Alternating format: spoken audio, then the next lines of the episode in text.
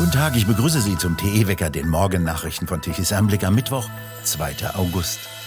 In den USA wurde Donald Trump am Dienstag wegen angeblicher Versuche, die Präsidentenwahl 2020 zu kippen, angeklagt. Dies ist das dritte Mal innerhalb von vier Monaten, dass der ehemalige US-Präsident strafrechtlich angeklagt wurde. In der Anklageschrift wird in vier Punkten Trump vorgeworfen, eine Verschwörung angezettelt zu haben um die USA zu betrügen und um den Kongress daran zu hindern, den Sieg von Präsident Biden zu bestätigen und schließlich um den Wählern ihr Recht auf eine faire Wahl vorzuenthalten.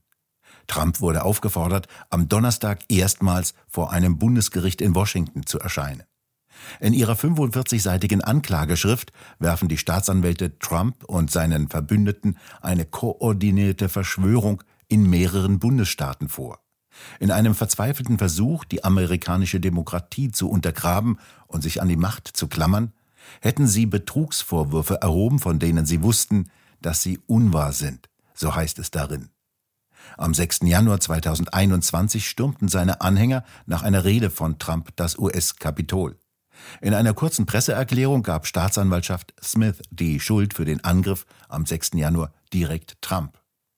Trumps Wahlkampfteam dagegen erklärte, er habe sich stets an das Gesetz gehalten und bezeichnete die Anklage als politische Verfolgung, die an Nazi-Deutschland erinnere.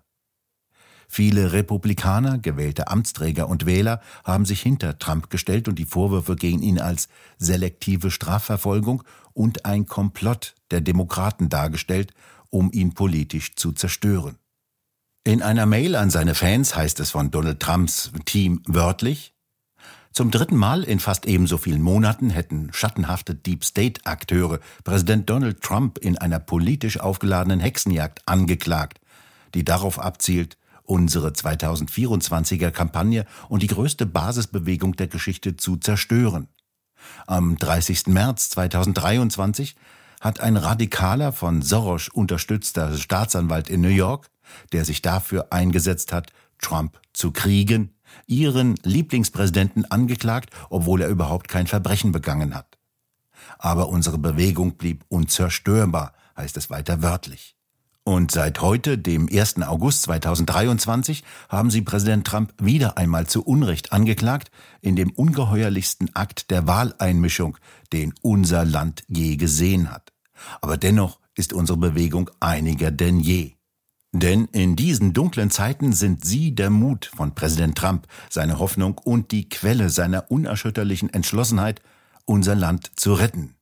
Bisher liegt Trump Umfragen zufolge im Feld der republikanischen Präsidentschaftsbewerber mit großem Abstand vorn. Juristen zufolge gäbe es selbst im Falle eines Schuldspruches und einer Gefängnisstrafe keine Handhabe, um ihn daran zu hindern, den Amtseid abzulegen. Im November im kommenden Jahr finden die nächsten Präsidentenwahlen in den USA statt.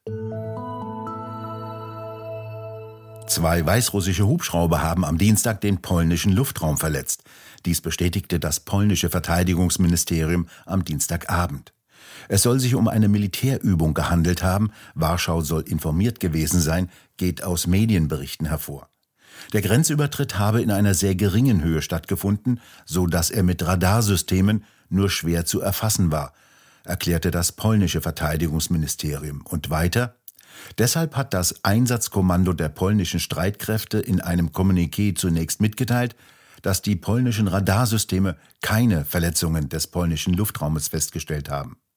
Als Reaktion auf den Vorfall ordnete der polnische Verteidigungsminister Blaszczak an, die Zahl der Soldaten an der Grenze zu erhöhen. Es sollen zusätzliche Kräfte mobilisiert und Kampfhubschrauber in die Region verlegt werden. Polen informierte außerdem die NATO über den Vorfall. Weißrussische Diplomaten wurden ins Außenministerium bestellt, um den Vorfall zu erklären. Das Verteidigungsministerium in Minsk erklärte daraufhin auf Telegram, die Vorwürfe seien weit hergeholt. Polen würde sie als Vorwand für eine Truppenverstärkung benutzen. Nach dem gescheiterten Putschversuch von Prigoschin und dessen Wagner-Söldnern in Russland wurden Teile der Gruppe in Weißrussland stationiert. Aus Sicht Polens stellten die Söldner eine Bedrohung für das Land dar. Deshalb seien die Grenzen verstärkt worden. Die französische Luftwaffe fliegt nach dem Militärputsch in Niger französische Staatsbürger und andere Europäer aus dem Land aus. Das Auswärtige Amt in Berlin hat eine Reisewarnung für das westafrikanische Land ausgesprochen. Im Land sind noch etwa 1500 französische Soldaten und 100 Bundeswehrsoldaten stationiert. Die Junta in Niger hat Frankreich am Montag vorgeworfen, militärisch intervenieren zu wollen, um den abgesetzten Präsidenten Mohamed Bazoum wieder zu installieren. Ein Sprecher des Militärs sagte im staatlichen Fernsehen, die frühere Kolonialmacht suche Wege und Mittel, um den Putsch im größten Land Westafrikas rückgängig zu machen. Der Außenminister der vergangenen Woche entmachteten Regierung habe ein Dokument unterzeichnet, das den Franzosen erlaube, den Präsidentenpalast anzugreifen. Die französische Außenministerin Catherine Colonna wies die Vorwürfe als falsch zurück. Deutschland stoppte am Montag die Finanz- und Entwicklungshilfe, die UNO suspendierte ihre humanitären Aktivitäten. Die EU und Frankreich hatten ihre Hilfen bereits ausgesetzt, die USA drohen mit demselben Schritt.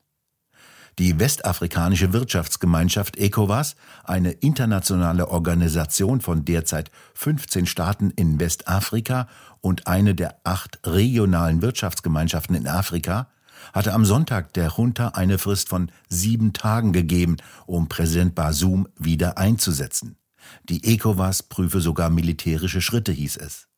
Unterstützung erhielt die Junta von den Militärregimes der Nachbarländer Mali und Burkina Faso.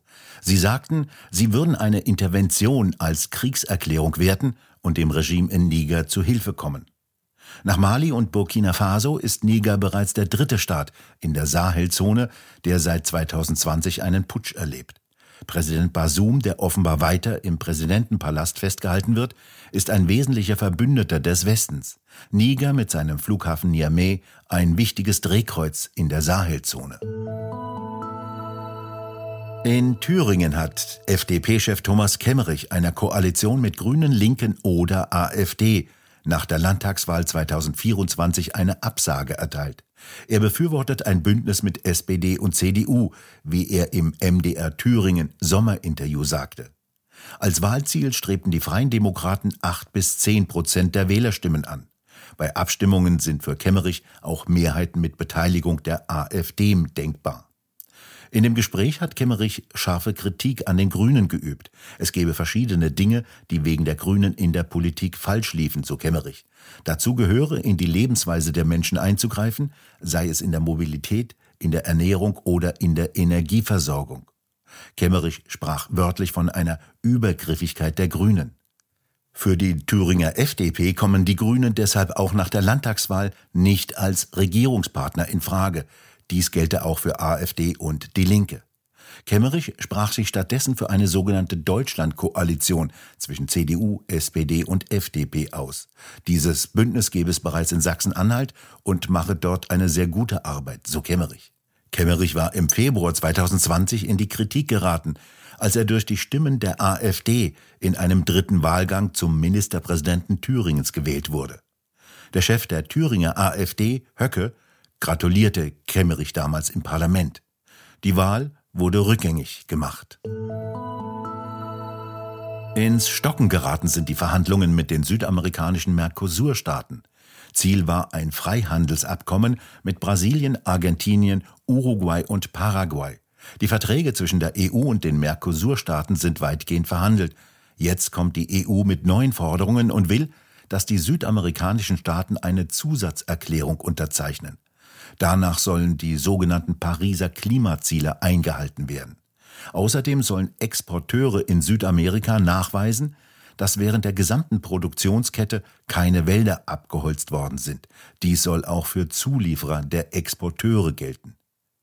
Die Herkunftsländer sollen in verschiedene Kategorien eingestuft werden. Je höher das sogenannte Entwaldungsrisiko eingestuft wird, desto stärkere Kontrollen und Nachweispflichten sollen für die Exporteure gelten. Brasilien fordert jetzt, dass die Mercosur-Staaten mit einem geringen Entwaldungsrisiko eingestuft werden. Für den Fall, dass die EU Importe einschränken will, sollen die Mercosur-Staaten einen Ausgleich erhalten.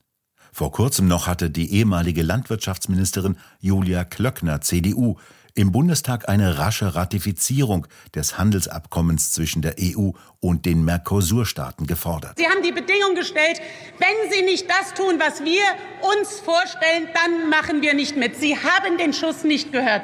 Wir haben eine Zeitenwende. Und wenn wir nicht mit Mercosur, nicht mit den südamerikanischen Ländern zusammenkommen, die mit uns die Werte teilen, mit wem wollen Sie denn überhaupt noch zusammenkommen, frage ich Sie.